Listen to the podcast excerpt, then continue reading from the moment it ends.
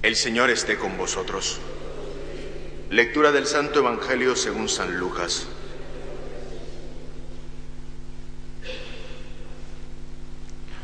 Cuando llegó el tiempo de la purificación según la ley de Moisés, los padres de Jesús lo llevaron a Jerusalén para presentarlo al Señor, de acuerdo con lo escrito en la ley del Señor.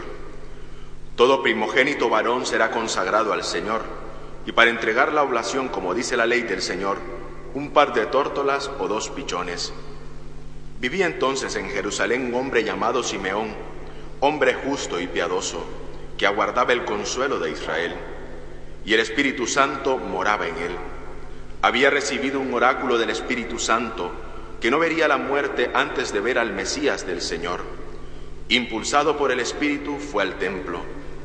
Cuando entraban con el niño Jesús, su madre, para cumplir con él lo previsto por la ley, Simeón lo tomó en brazos y bendijo al Señor diciendo, Ahora, Señor, según tu promesa, puedes dejar a tu siervo irse en paz, porque mis ojos han visto a tu Salvador, a quien has presentado ante todos los pueblos, luz para alumbrar las naciones y gloria de tu pueblo Israel. Palabra del Señor.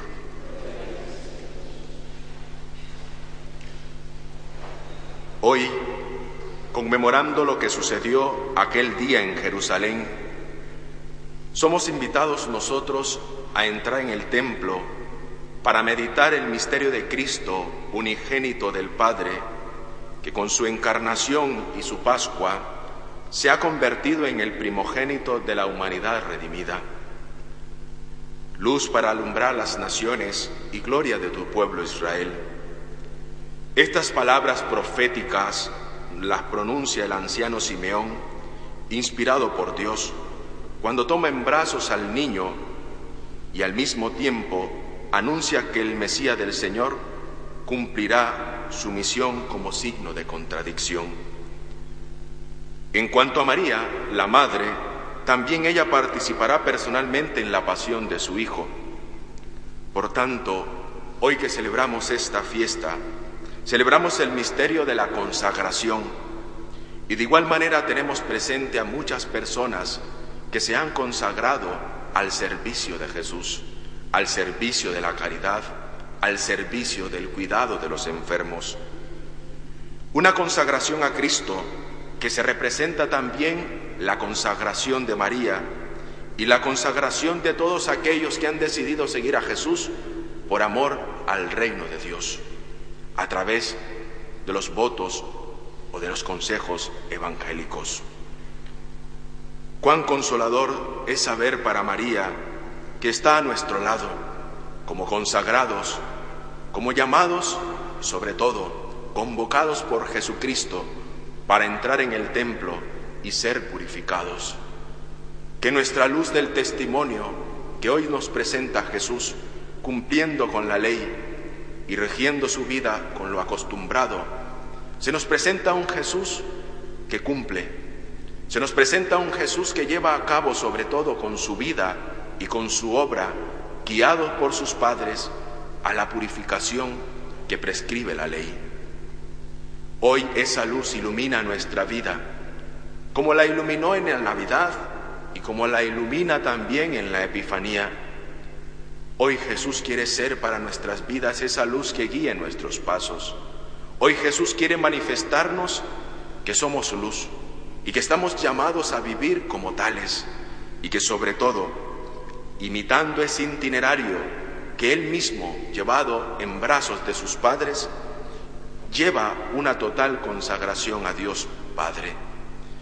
Queridos hermanos, cuán purificado estamos cuán justificado estamos.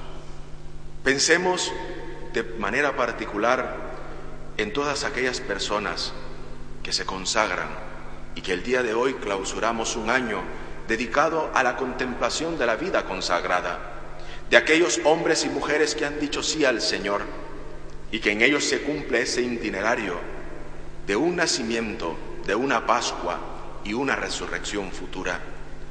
Personas que se han consagrado al cuidado de los enfermos, personas que se han dedicado totalmente a la oración, personas que se dedican a la educación y personas que se dedican por entero al servicio de la iglesia. Hoy Jesús ilumina vuestras vidas. Hoy Jesús, como igual cumple con la ofrenda del templo, nosotros también presentamos nuestras manos, presentamos nuestra ofrenda humilde y sencilla, porque recordar también que la ofrenda que, que, los padres de Jesús eligen para presentarlo es la ofrenda de una familia pobre, porque no tenían nada más que ofrecer. Ofrecen dos tórtolas en la humildad de la ofrenda de los padres de Jesús, también se muestra la humildad de la ofrenda de Jesús al entregar su vida en redención por nuestros pecados, en la redención por nuestras culpas. Esa ofrenda humilde es Jesús, por el cual todos estamos llamados a vivir como esa ofrenda agradable a Dios, entregando nuestro servicio, viviendo con alegría el ser bautizados viviendo con alegría que somos luz para iluminar a aquellos que viven en las tinieblas del error, sobre todo en las tinieblas del pecado. Jesús irrumpe nuestra vida el día de hoy. Jesús nos recuerda y nos da la oportunidad de volver a la luz, sobre todo a una luz que alumbre, a una luz que es puesta en lo alto para que alumbre a aquellos que rechazan a Jesucristo.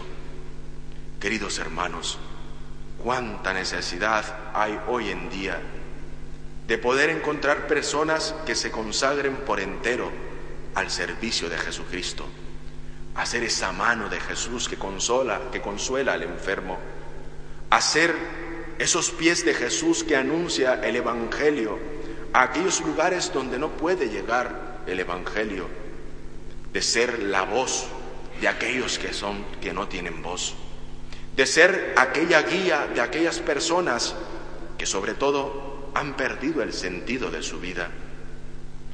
Que hoy recordemos nuestra consagración a Dios como bautizados, como consagrados, como aquellos que hemos sido llamados a vivir, sobre todo a llevar muy en alto nuestra luz para iluminar, para guiar, para encender y prender el fuego de amor que hace falta en nuestra sociedad, para convertir y ser sal y luz del mundo, para alumbrar, para sazonar la vida de aquellas personas que sobre todo viven como si Dios no existiera.